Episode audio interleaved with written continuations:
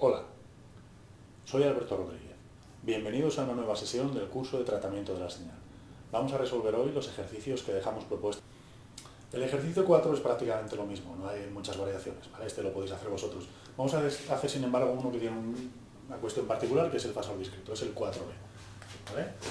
El fasor discreto que aparece ahí es 3 por e elevado a j n, pi cuartos menos pi.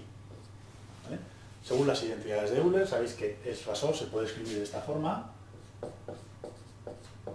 3 por el coseno del argumento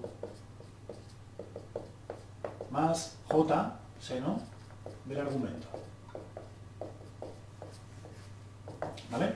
Y ahora ya este día hemos dicho que para que esta señal sea periódica, la frecuencia angular, que es lo que tenemos aquí, sería el número que está multiplicando a la n en ambos casos, es pi cuartos, tiene que ser un racional, un cociente, un múltiplo racional de 2pi, es decir, esto igual a k partido n por 2pi, El pi con el pi se van, nos quedaría que k partido por n es igual a un octavo, ¿vale? Luego en este caso también sería periódica con periodo fundamental 8. El término de fase no influye, lo podéis hacer como ejercicio que es muy sencillo, es independiente em, sobre la periodicidad de la señal.